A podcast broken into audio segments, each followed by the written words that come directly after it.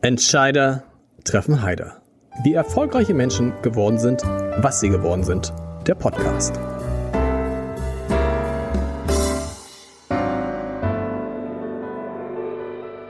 Dieser Podcast wird präsentiert vom Haspa Private Banking für Unternehmerinnen und Unternehmer. Wir stimmen Privat- und Firmenvermögen perfekt ab.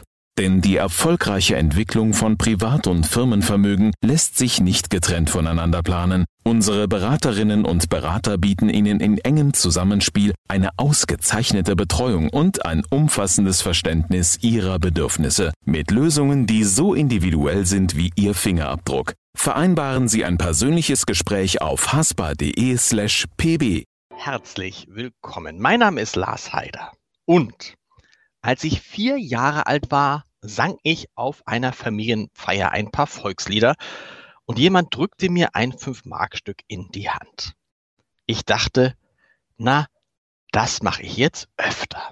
So beginnt die Geschichte, um nicht zu sagen das Leben meines heutigen Gastes. Ein Gast, der am 2. August, stimmt das, 75 Jahre alt wird und äh, der über sein Leben eine Biografie geschrieben hat, der ein neues Doppelalbum rausbringt und der in Wahrheit die eine Legende ist. Jemand hat gesagt, das ist doch die weibliche Udo Lindenberg.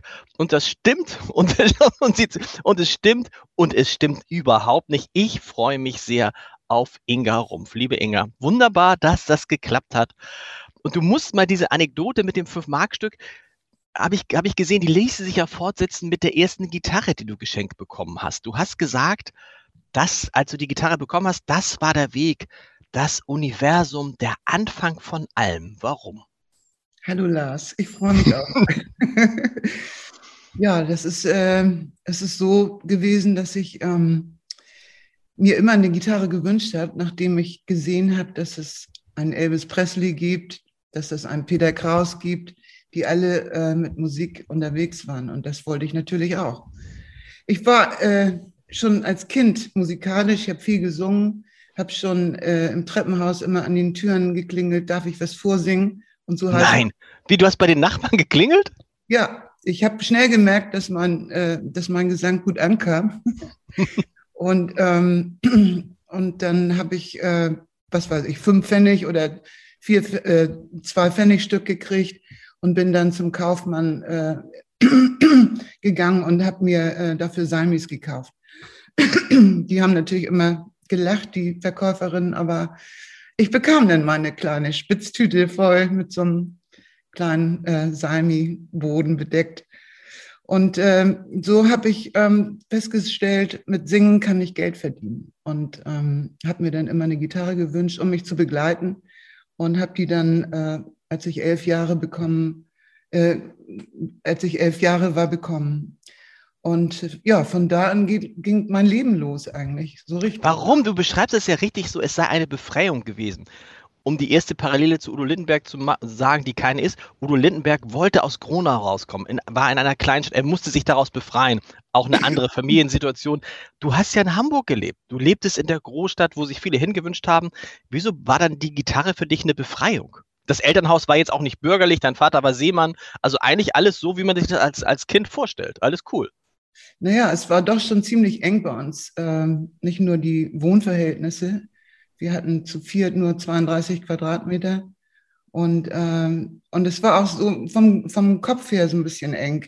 Meine Eltern haben zwar beide gesungen, waren beide musikalisch. Mein Vater hat auch, äh, war Hobbymaler und so.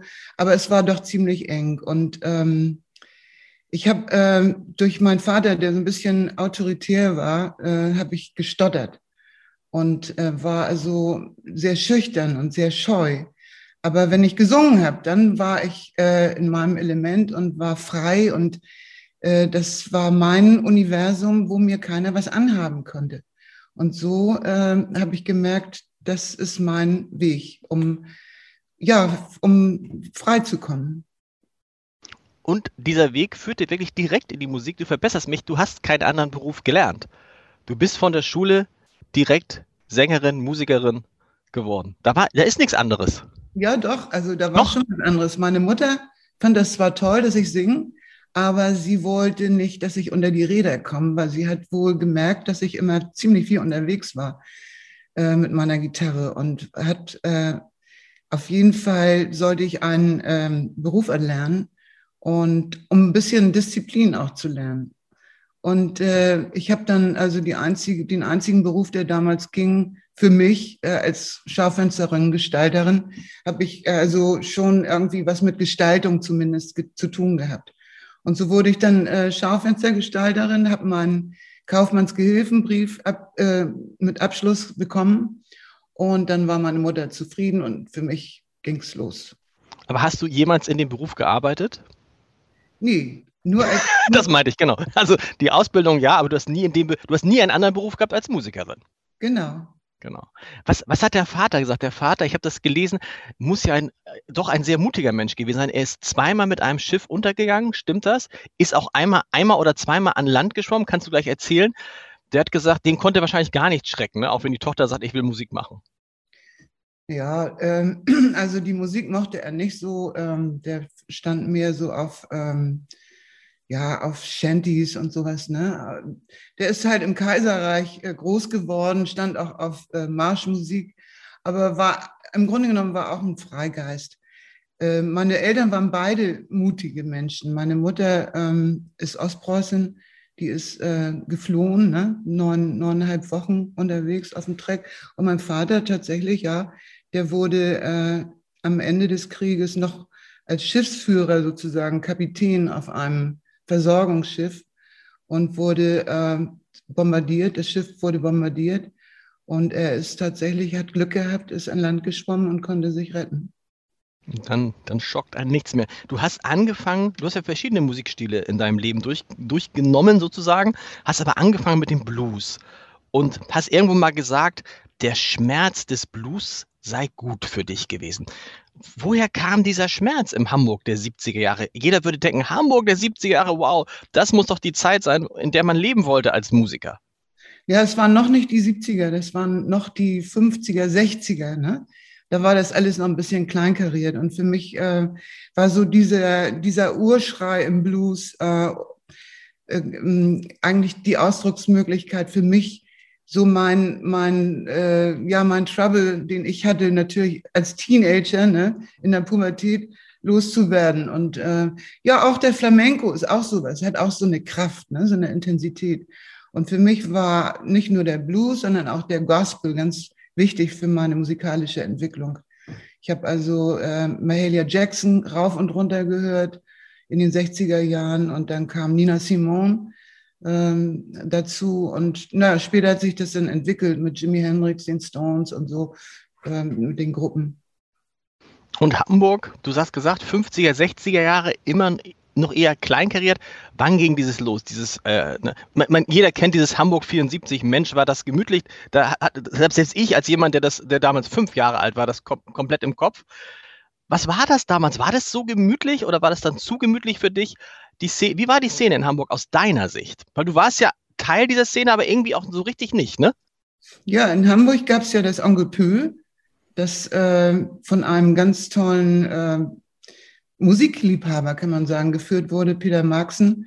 Und der hat äh, sowas wie so ein kleines Biotop da entwickelt in seinem Onkel Pö, wo ganz viele verschiedene Stilistiken äh, Musik gemacht haben. Auf einmal war Sonntagmorgens Dixieland angesagt oder ja, kleine, äh, kleine Bands aus Hamburg haben sich formiert und zusammengetan.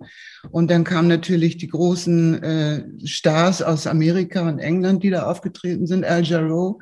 Und deswegen war das, äh, ja, das war auch, also mit äh, alten Möbeln äh, bestückt. Das, deswegen hat es so eine gemütliche Ausstrahlung gehabt. Aber Hamburg war, hatte sich entwickelt eigentlich zu einer Musikhauptstadt, kann man sagen. Es war ja äh, das Wegen Tor der Beatles, ne? Ich meine, die Beatles. Ach, ja. So.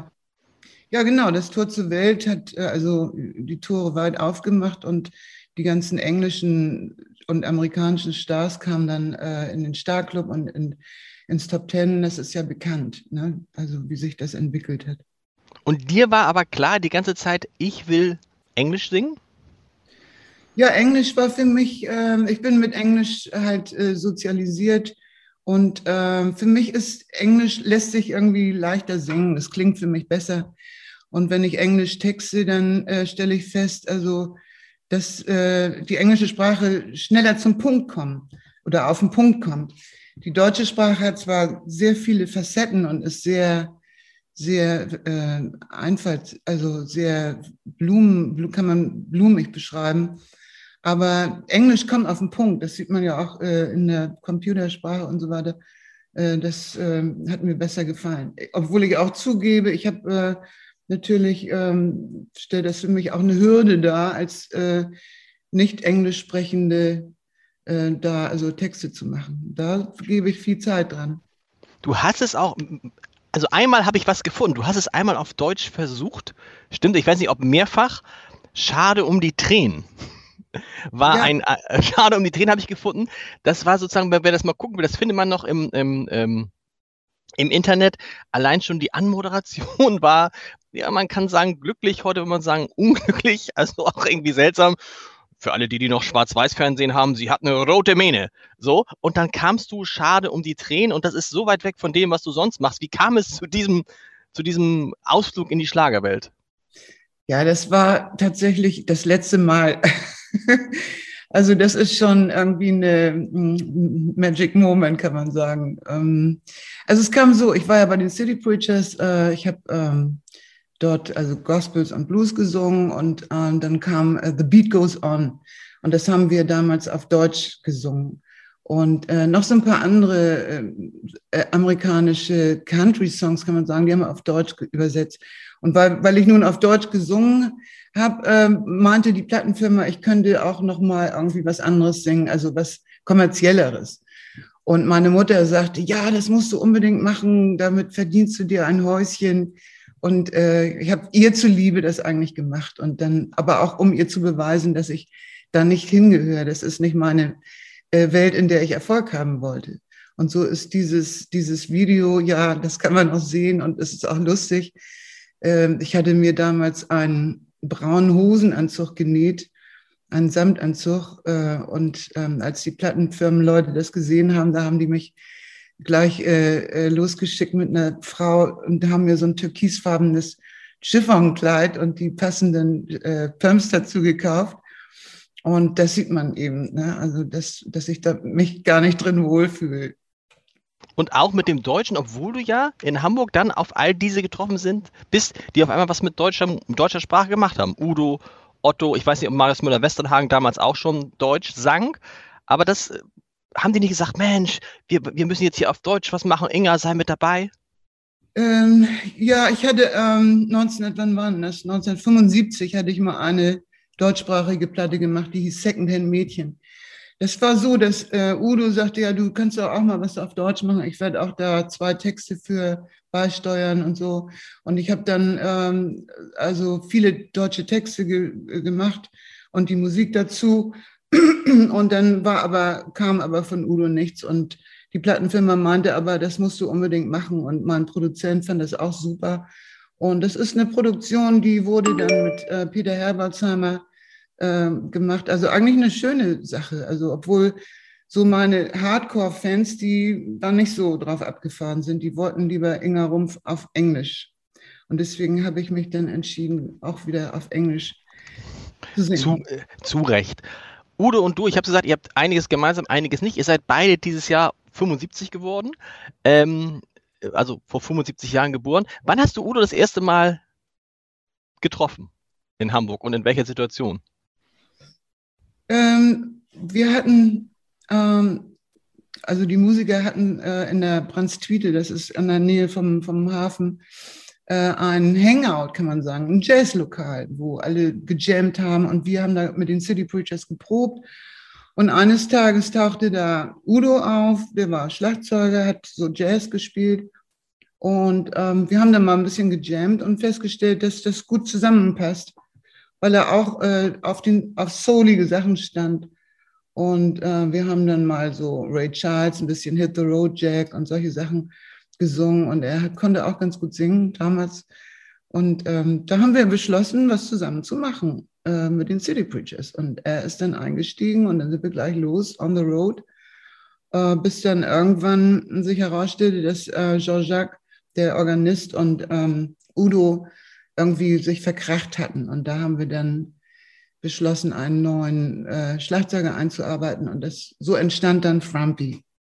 Und ihr, ah, tatsächlich, also der, der, der, der Weggang von Udo war der Grund, dass die City Preachers zu, verschwanden und Frumpy, weil die City Preachers waren ja auch so eine Gruppe, das muss man für die sagen, die sie nicht kannten. Das war so eine Gruppe, ich habe geguckt, äh, in der Spitze bis zu 17 Leute haben da, also waren da mal Mitglied oder so. Es war, das wechselte immer, aber durch den Weggang von Udo entstand dann ja, Frumpy? Eigentlich schon. Also ich weiß jetzt nicht mehr genau, das ist jetzt schon so lange her, wie, der, äh, wie die Entwicklung war, aber also wir haben dann irgendwie eine Pause gemacht. Ich habe mich zurückgezogen und ähm, die, die anderen aus der Band haben weitergemacht und haben mit einem Engländer dann äh, als Sänger äh, zusammen was gemacht und geübt und so. Aber da, das kam irgendwie nicht so gut an und so. Und da haben die mich gefragt, ob ich mir das mal anhören wollte. Mhm. Und dann bin ich zu einem, äh, zu einem Gig gegangen und fand das super, wie die gespielt haben.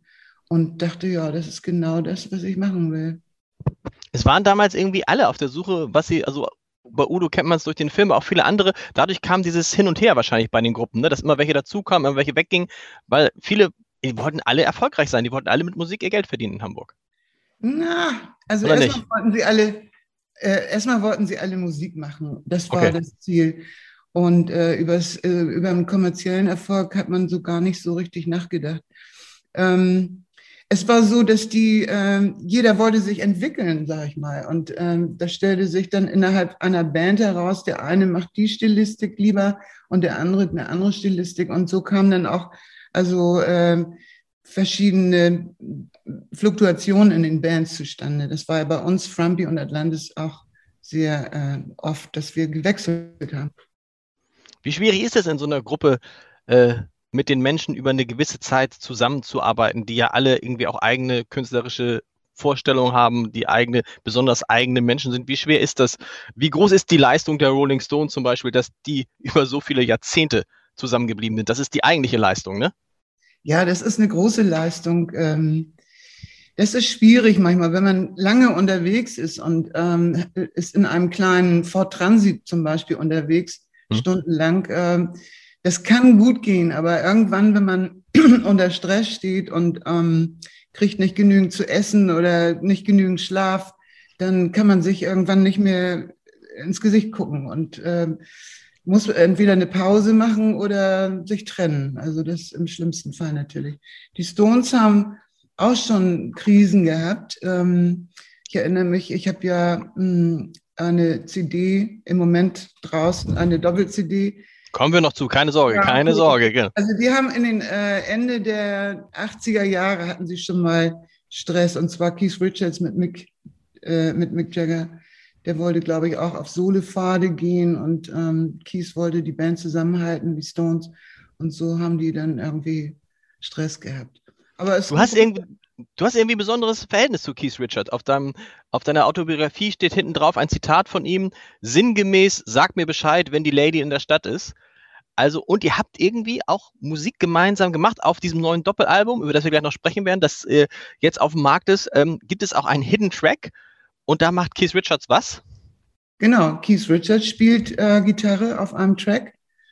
Und nicht nur Keith, sondern auch Ronnie Wood und Mick Taylor.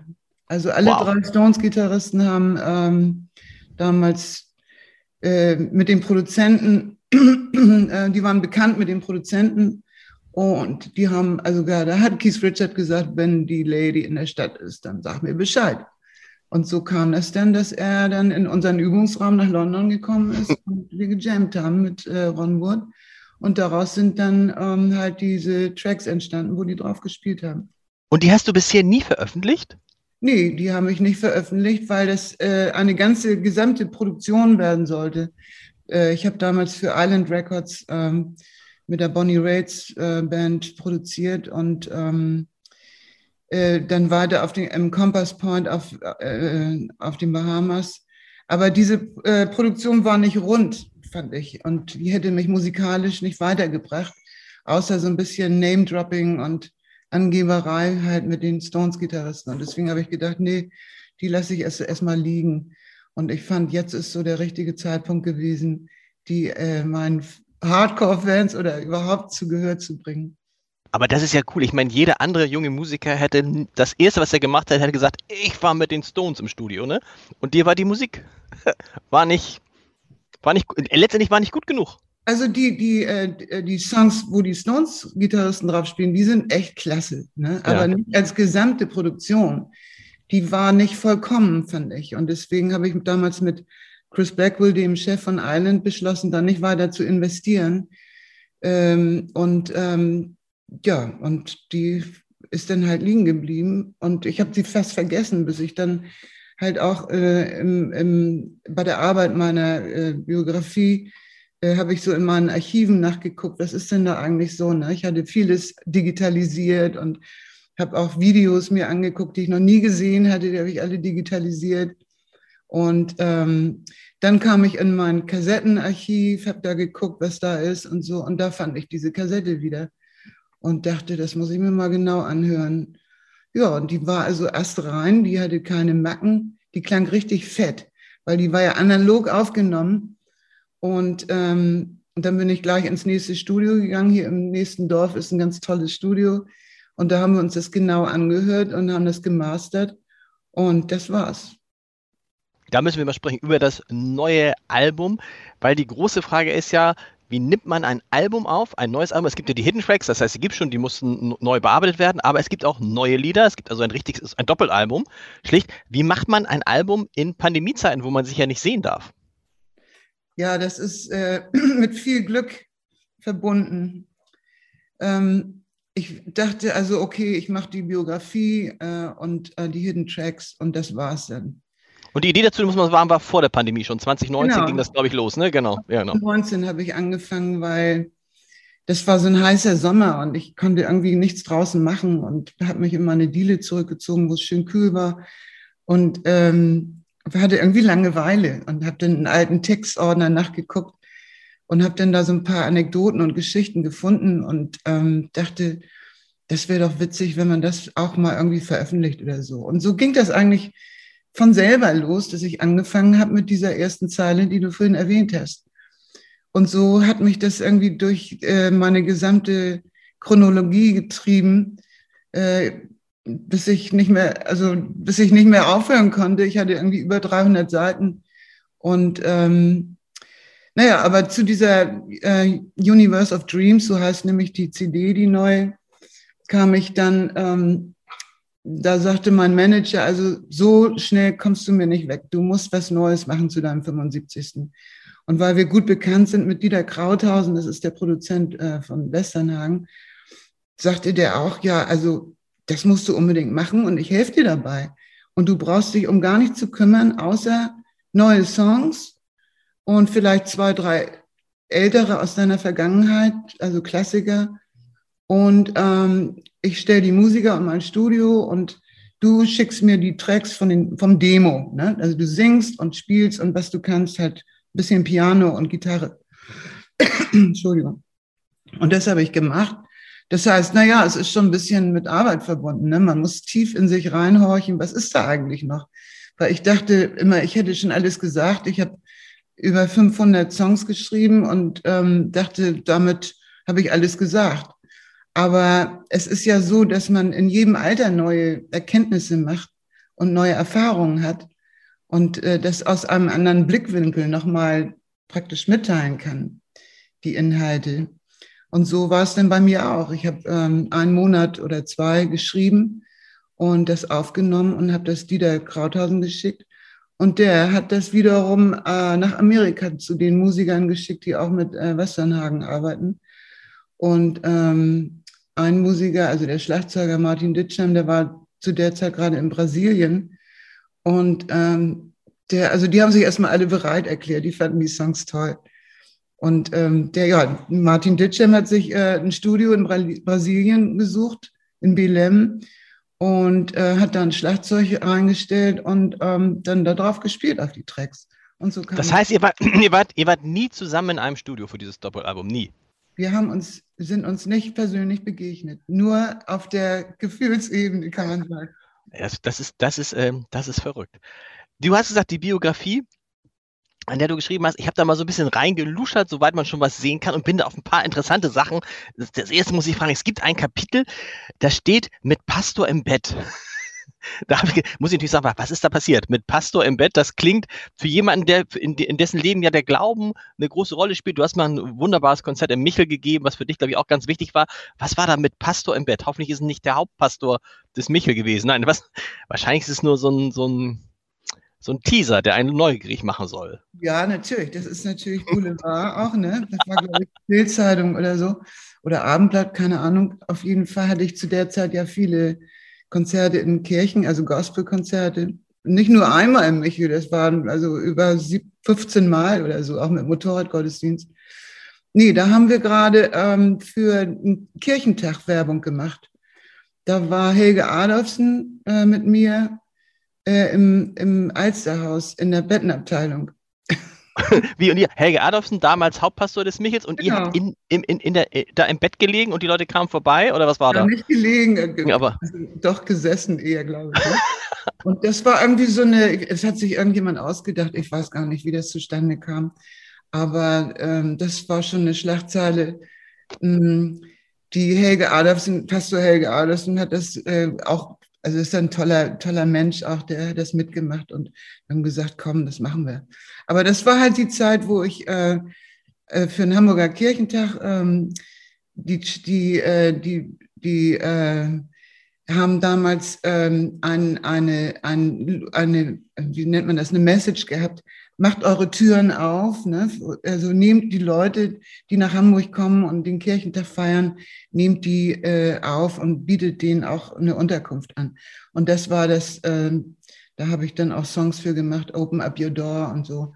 Und das Tolle war, ein, ein Slogan stand am Hamburger Michel, You Make My Day. Und so hieß auch ein äh, Song von, von mir. Und das war eine große Ehre, äh, direkt am Hamburger Michel einen, einen Slogan von mir zu haben. Es gibt auch ein Kapitel über eine wilde Patchwork-Ehe, die dann irgendwie im Laufe des Buches auch ähm, wieder auseinandergeht. Was ist das für eine Patchwork-Ehe gewesen?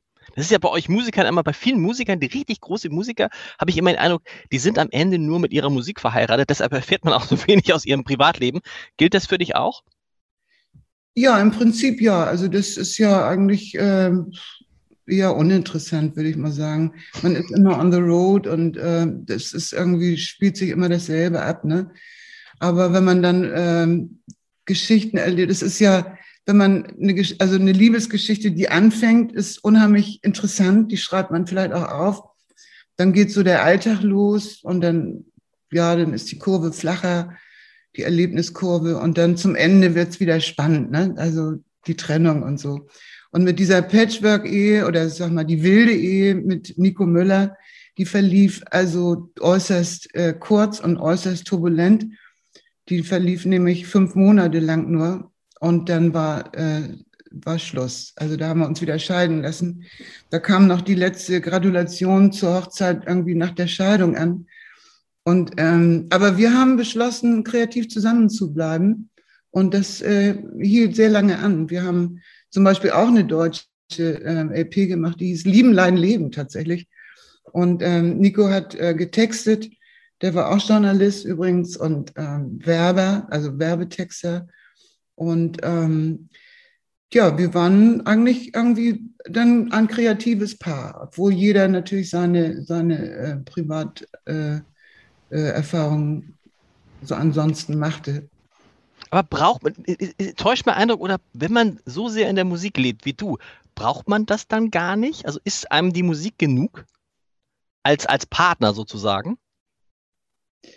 Ja, das ist komisch. Die Musik, äh, wenn man die Musik nicht hätte als Mensch, sag ich mal, der auch, also ich bin ja nicht nur Musikerin, ich bin ja eine Frau, die auch äh, Liebeskummer hat dann ist die Musik äußerst hilfreich, also sich darin wieder festzumachen und da sein, wieder äh, den Fuß auf den Boden zu kriegen.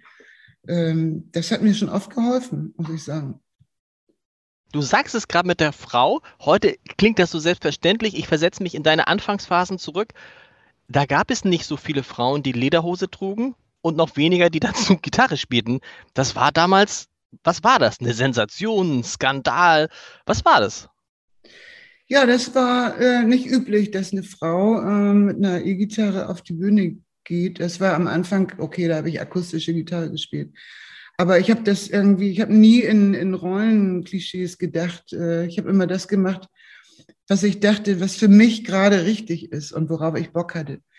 Und in der Anfangszeit, also zum Beispiel bei Frumpy war das ja so, dass ich, ähm, ich hatte auch lange Haare wie die Typen in der Band. Ich hatte ein, ein Unterhemd an, also Batik-Unterhemd, äh, wie die Typen und eine Jeans, ne? Und ich bin ja ein, ein androgyner Typ und das fiel erstmal nicht so auf. Erst so, und dann meine tiefe Stimme, ne? Ähm, das fiel erstmal nicht so auf, dass ich. Achso, die Leute haben gedacht, das ist eine, das ist eine Jungsband? Ja, ja, zuerst ja, bis sie dann irgendwie genauer hingeguckt haben da merken sie, ah, da steht ja eine Frau auf der Bühne. Und da wurden wir natürlich interessanter auch, ne? Weil es gab ja viele Männerbands, aber äh, eine mit einer Frau, die dann ähm, vorne stand, das war dann doch interessanter. Und ja. Du hast so. die Stimme gerade angesprochen. Was macht das Alter mit der Stimme? Mein Gefühl ist, ich habe jetzt noch mal viel rein und raus gehört, die Stimme wird eigentlich immer schöner, immer interessanter mit dem Alter. Sie wird also, also ganz, letztes Mal Udo Lindenberg, ich fand die Stimme von Udo früher bei sehr, sehr fiepsig. Also wenn man sich die, die erste Version von Radiosong hört, ein Lied, was ich heute toll finde, wo er es mit Andreas Burani singt, das musst du dir mal anhören, das kann man sich gar nicht anhören. Das ist ein furchtbares Lied. So, ist eine bessere Stimme geworden. Bei dir finde ich auch, die Stimme hat noch mal mehr Timbre, mehr, mehr, mehr, mehr Kraft, mehr. Man merkt der Stimme an, was der Mensch erlebt hat. Oder bilde ich mir das nur ein? Ja, das ist toll. Ja, das kann sein. Also das kommt drauf an, ob man die Stimme äh, ein bisschen geschont hat oder nicht. Es ist so, in, in meinem Alter ist das äh, schon wichtig, dass man nicht zu, zu viel singt. Man muss sich aber einsingen, ne? weil ich habe ja in den letzten äh, Monaten überhaupt nicht, nicht richtig gesungen auf der Bühne und so. Da muss man sich schon einsingen, wenn man jetzt äh, ein Konzert machen will. Aber ich glaube, bei Udo ist es so, der hat ja aufgehört zu trinken. Und ähm, deswegen ist die Stimme auch besser. Ne? Das merkt man durchaus. Das hört man. Ist, ist, wieso ist Alkohol ein Faktor für die Stimme? Ja, auf jeden Fall. Das strapaziert äh, nicht nur die, die Stimmbänder, sondern die ganze Kondition leidet ja. Ne? Man hat gar nicht so viel Kraft mehr irgendwie und vielleicht auch nicht so viel Bock dann. Ah, okay, aber das heißt mit anderen Worten, Stimme ist das eine, das andere ist aber tatsächlich Atemtechniken, überhaupt Techniken. Und klar, wenn man jetzt eine Stunde singt, das ist wahrscheinlich körperlich genauso anstrengend, als wenn man eine halbe Stunde läuft. Ähm, du, ja, also wenn man eine gute Atemtechnik äh, hat, dann ist das eher eine, soll ich sagen, äh, eine, eine, gut, eine, eine, Übung sozusagen, eine Zen-Übung so, sogar. Ähm, also ich bin immer danach unheimlich frisch. Also ich bin natürlich körperlich dann auch äh, ein bisschen kaputt, aber ich fühle, also geistig fühlt man sich und seelisch fühlt man sich einfach sehr wohl, wenn man gesungen hat, ne? weil das irgendwie, es öffnet einen, ne? das öffnet so die, den Kopf. Aber es ist natürlich so, wie du sagst, äh, man hat viele Erfahrungen gemacht und auch äh, man kennt seine Stimme einfach und kann da besser mit umgehen. Also ich singe ja nicht nur in der, in der Kirche den Gospel, ich singe auch Blues, äh, den, in, in einer stillen äh, oder in einer kleinen Kneipe oder so. Ne? Das ist äh, genauso äh, schön für mich, aber man muss halt ein anderes Register dann stimmlich ziehen. Hast du jetzt in der Pandemie überhaupt gesungen? Hast du dann für dich selber gesungen, alleine zu Hause? Weil ich kann mir vorstellen, wenn man auf einmal das, was einem so wichtig ist, was das Leben ausmacht, nicht mehr tun kann, das muss ja unendlich fehlen. Naja, also ich habe äh, dadurch, dass ich jetzt äh, die Songs geschrieben und aufgenommen habe, habe ich natürlich viel gesungen. Ne? Da habe ich auch äh, verschiedene Sachen ausprobiert, bis es also meiner Meinung nach gut klang. Und dann haben wir es ja nochmal, als die Musiker draufgespielt haben, ähm, da haben wir es nochmal hier gesungen. Ne? Also doch, ich habe schon einiges gesungen. Und auch so, wenn ich, äh, wenn ich Lust dazu habe, dann setze ich mich einfach ins Klavier und, und, und spiele mal eine Runde. Ne? Aber die Zeit, die rennt einem dann so weg, dass man dann denkt, wow, das ist schon wieder drei Stunden vergangen. Und äh, weil das ist echt ein Fass ohne Boden Musik. Ne? Wenn man einmal anfängt, dann, dann äh, ja, dann versinkt man sozusagen. Aber das Tolle ist, das heißt, das ist auch dann schön, wenn man jetzt mal anderthalb Jahre kein Publikum hat, nicht vor Publikum auftreten darf. Ja, das ist nicht so schön. Man sehnt sich natürlich äh, auf die Bühne zurück, weil das ist, das ist halt äh, unser Leben ne? als, als Künstlerin oder Künstler. Ähm, man, man freut sich auf die, auf die, äh, auf das Publikum und man möchte seine, sein, die Fans, die, die man öfter sieht, auch dann wiedersehen und so. Ja, aber man muss das halt so nehmen, wie es kommt, ne? Und das Beste daraus machen. Wird, wird es eine Tour geben? Natürlich. Ein Album ohne Tour wäre Quatsch. Na, ich mache keine Touren mehr. Ich mache Einzelkonzerte. Also ich habe mit meinem Manager besprochen, dass wir höchstens zwei Konzerte hintereinander machen, weil das ist äh, in meinem Alter, ja, schlaucht mich das einfach. Du, du hast irgendwo auch mal gesagt oder geschrieben, dass du, äh, seit du diese Gitarre hattest, oder überhaupt in deinem Leben immer auf der Suche nach dem Sinn und, des, und dem Unsinn des Lebens warst. Was hast du denn gefunden bei dieser Suche an Sinn und Unsinn? Oh, das weiß ich gar nicht mehr, dass ich das gesagt habe. Das ist fies, ne? Immer, wenn man dann immer mit den ganzen Sachen, die man so in 75 Jahren gesagt hat, konfrontiert wird. Ja, ja, ja. Ich kann auch sagen, Quatsch. Ist aber, was, aber ich finde es eigentlich schön zu sagen, ich suche den Sinn. Also viele sagen, ich bin auf der Suche nach dem Sinn. Du warst auch das, auf der Suche nach dem Unsinn des Lebens und hast ihn vielleicht gefunden oder auch nicht. Na gut, also das ist beides okay. Also das ist, man entdeckte natürlich im Laufe der Jahrzehnte, ähm, dass man ähm, ja, dass man eigentlich so, also für mich jedenfalls, ich habe immer eine Entwicklung äh, für mich angestrebt und fand äh, so das ganze Zinnober in diesem Geschäft, das drumherum irgendwie, äh, ja, für mich vielleicht als Unsinn. Vielleicht meinte ich das, weiß es nicht genau. Aber das ist also, das brauche ich nicht unbedingt. Das, das ist so, das Erfolg hat zwei Seiten, muss, muss man sagen. Das eine ist, äh, dass man ähm, gut aufgenommen wird und anerkannt wird. Und das ist ja wichtig für einen Künstler. Und das andere ist halt, dass man sich damit auch rumplagen muss, wenn man äh, sehr bekannt ist und erfolgreich ist, dass man dann nicht mehr so leben kann, wie man das gern möchte eigentlich. Und das hast du nicht, also anders als Udo, der das ja liebt, nie gewollt. Du wolltest nicht den, die Haus verlassen und alle schreien, Inga, Inga, und jeder will mit dir ein Selfie machen und so. Da bist du froh, dass es bei dir nicht so ist. Ja, das stimmt. Ja, das ist, äh, ist nicht so mein Streben gewesen. Ich bin, äh, ich kann beides. Ich kann auf der Bühne vorne stehen als Frontfrau, aber ich kann auch sehr gut äh, hinten arbeiten, also im Team oder ich kann äh, gut zu Hause sein, alleine oder so. Ähm, nee, das war nicht mein Bestreben. Dass ich ich finde das toll, eine, eine schöne kleine Fangemeinschaft zu haben, die mich, äh, die mich respektieren und ähm, ja, das ist eine schöne Sache. Du bist Hamburgerin, man hört es auch. Ich liebe das ja immer, wenn man das bei jemandem hört. Ähm, der Hamburger oder die Hamburgerin ist, aber das war mir auch neu. Du lebst nicht mehr in Hamburg. Du hast irgendwann gesagt, nee, jetzt ist das Kapitel Hamburg, es ist ja irgendwie nie erledigt, aber du bist dann, wie man so sagt, aufs Land gezogen, in die Wesermarsch. Ähm, wieso, weshalb, warum? Ja, ich habe keinen Parkplatz mehr gefunden. Das, wo hast du zuletzt gelebt? Auf St. Georg? Oder wo? Nee, wo? Ja, ich bin in St. Georg äh, geboren und groß geworden und bin dann durch äh, verschiedene Stadtteile gezogen und war dann zum Schluss in Eppendorf. Und, ähm, okay, Eppendorf, Eppendorf ist bekannt für seine Parkplatznot, das muss man sagen. Ja, ja, ich habe genau. äh, wirklich manchmal, wenn ich vom, vom Gig abends oder spät nachts nach Hause kam, habe ich wirklich noch eine Stunde gesucht, und vor mir waren dann noch drei oder vier, ne, die auch gesucht haben. Das vergessen die meisten Leute, die in Hamburg wohnen, nämlich sagen, boah, ich brauche vor der Innenstadt nach Eppendorf nur 15 Minuten. Was sie aber nicht sagen, ist, ich brauch, sie brauchen nochmal 60 Minuten, um einen Parkplatz zu finden. Okay. Ja. ja, ja. Nee, das hat sich so ergeben. Es kam so, dass ähm, ich habe damals meinen, also meinen zweiten Ehemann, der war damals noch mein Freund, der kam aus dem Ruhrgebiet und wir wollten zusammenbleiben, wir wollten äh, heiraten. Und ähm, wir haben uns natürlich ein Nest gesucht und haben in der Gegend von Hamburg viel gesucht und so. Wir wollten irgendwie so ein bisschen außerhalb.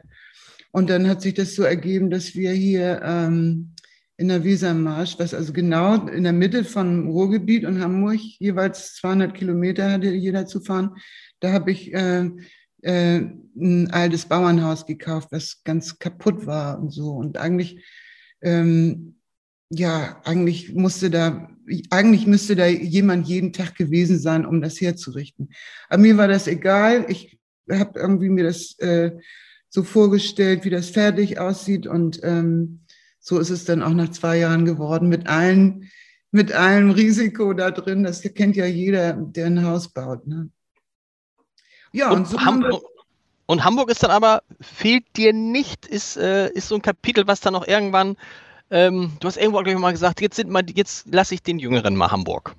Genau so ist es. 2017 bin ich von Hamburg äh, letztlich aus meinem Studio gezogen und dachte, ja, das ist genau der richtige Zeitpunkt, jetzt äh, den Jüngeren das Feld zu überlassen. Und äh, ich als Ältere habe das sehr begrüßt, so einen überschaubaren Rahmen gefunden zu haben, hier auf dem Land, eine, eine, eine kleinere Stadt in der Nähe, wo man alles kaufen kann zwar, aber äh, die nicht so, so eng ist. Ne? Mir wurde Hamburg auch ein bisschen zu eng, muss ich sagen. Die kleinere Stadt ist, was ist die kleinere Stadt? Oldenburg oder was ist in der Nähe? Oldenburg, Oldenburg, äh, zwischen Oldenburg und Fahre ist das. Genau. Okay, gut. Hamburg wurde dir zu eng? Von, von, der, ja. von der Bebauung oder von den Menschen oder was? Warum? Naja, wenn man hier äh, auf dem Land ist, äh, ich war ja, vor, also vor 20 Jahren ist das passiert, dass ich hier ähm, das gekauft habe und ausgebaut habe. Und ich wo, war immer öfter auf dem Land. Es war einfach schön, hier diese Weite und diese Ruhe zu haben. Und wenn ich nach Hamburg kam, da war irgendwie immer Lärm und Enge und ähm, ja, und auch die, die, ich dachte, nee, das, ist, das gefällt mir nicht mehr. Also, obwohl ich immer noch gerne in Hamburg bin, ne? also zu, zu Besuch jetzt, aber, aber ähm, nee, irgendwie braucht man dann doch nach all diesen vielen Reisen und braucht man dann doch seine Ruhe. Wir müssen natürlich noch darüber sprechen, wie du es geschafft hast, dass Tina Turner ein Lied von dir gesungen hat. I wrote a letter. Wie, wie geht das? Wie klappt das? Ja, mein Gott. Ähm, ja. oder ist es nur, oder ist es alles nur so Annalena Baerbock-mäßig? Das stimmt, jetzt kommt's raus, stimmt alles gar nicht, nein. Naja, also ich sag mal so, man braucht, man braucht ein bisschen Sein, ein bisschen Schein und ganz viel Schwein. Sehr gut, ja. Ähm, ja, mein Verlag ähm, hatte damals wohl dieses äh, Lied ähm, dem Produzenten und dem Manager angeboten. Die haben ja 1983 versucht, Tina Turner wieder äh, ein Comeback zu verschaffen. Und ihr Manager Roger Davis äh, hatte verschiedene Produzenten und, äh, und Komponisten wohl beauftragt, ähm, für sie Songs zu schreiben oder so. Und gerade mein Lied hatte sie gut gefunden. I wrote a letter heißt das. Und ähm, dann haben sie es aufgenommen, also genauso wie wir das damals auf der Reality-Scheibe hatten. 1981 kam die raus. Und ähm, bloß also vier Töne höher, gesungen. Sie hatte eine höhere Stimme als ich. Ja, und das erschien dann auf der B-Seite ihrer Comeback-Single Let's Stay Together. Und das war für mich äh, eine große Ehre. Ich verehre Tina Turner sehr, äh, aber natürlich auch ein warmer Regen für mich finanziell. Ich wollte gerade sagen, bis, wahrscheinlich bis heute. Hast du sie mal getroffen, Tina Turner? Leider nicht, nicht. leider nicht. Das ist ja komisch. Dann schreibt man ein Lied für jemanden und sieht den nicht und kennt den gar nicht und so. Ja, aber. Für, ich, das, für alle, die sich für Elvis interessieren, ich glaube, Elvis hat kein einziges Lied selber geschrieben. Ne? Das sind alles Lieder, mehr oder weniger, die für ihn geschrieben wurden oder die er von anderen gesungen hat. Genau. Ja, ja, das ist ja so, dass äh, die Coverversion, ähm, ja, ich singe ja auch Coverversionen, ne? aber mhm. ich, äh, ich singe auch von, von Tony Joe White eine Coverversion, Undercover Agent for the Blues, das hat Tina Turner auch gesungen. Und das sind so auch meine Klassiker, auch It's a Man's World, ne? also von James Brown. Ja. Jetzt 75 wie feiert man seinen 75. Geburtstag? Mit ganz vielen Freunden? Mit was, was machst du an dem Tag, am 2. August?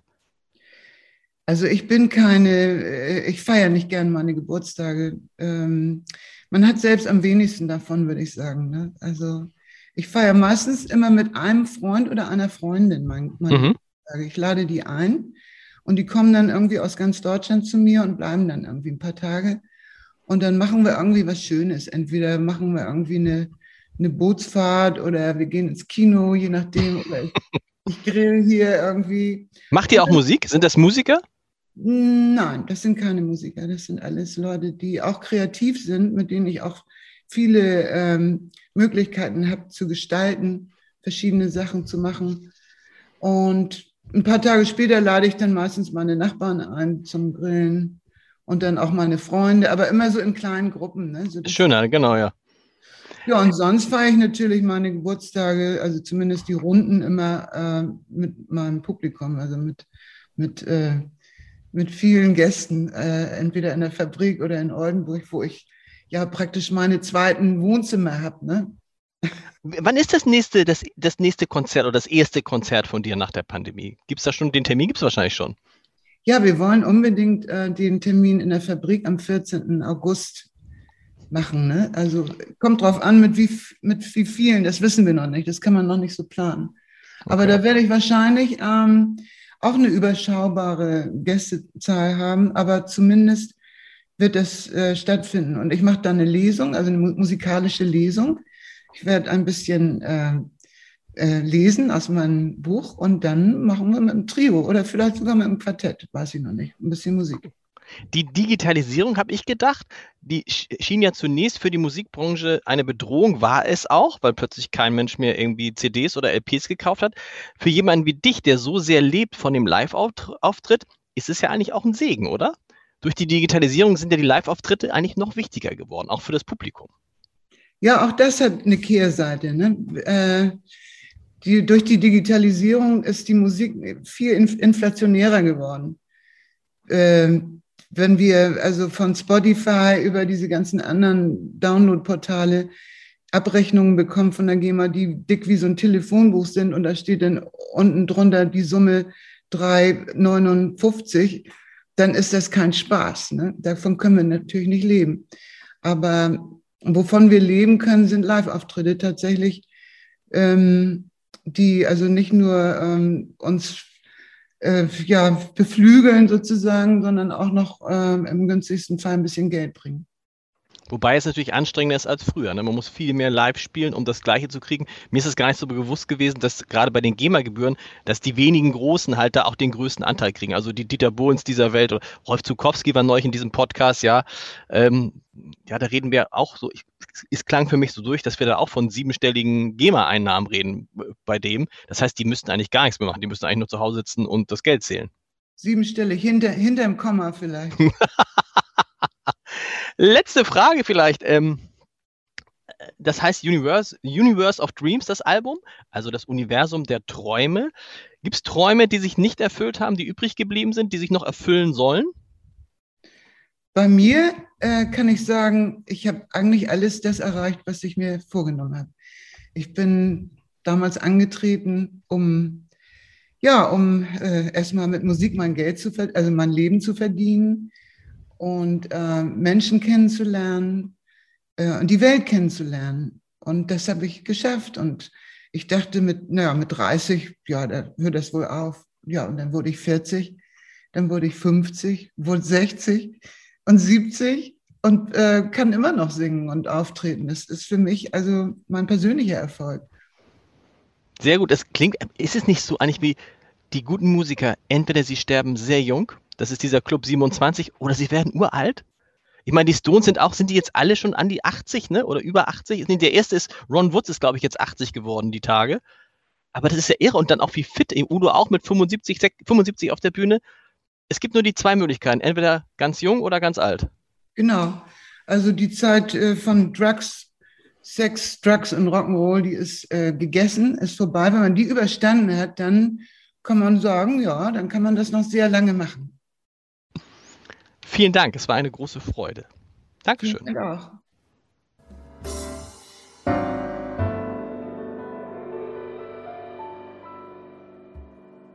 Weitere Podcasts vom Hamburger Abendblatt finden Sie auf abendblatt.de slash podcast.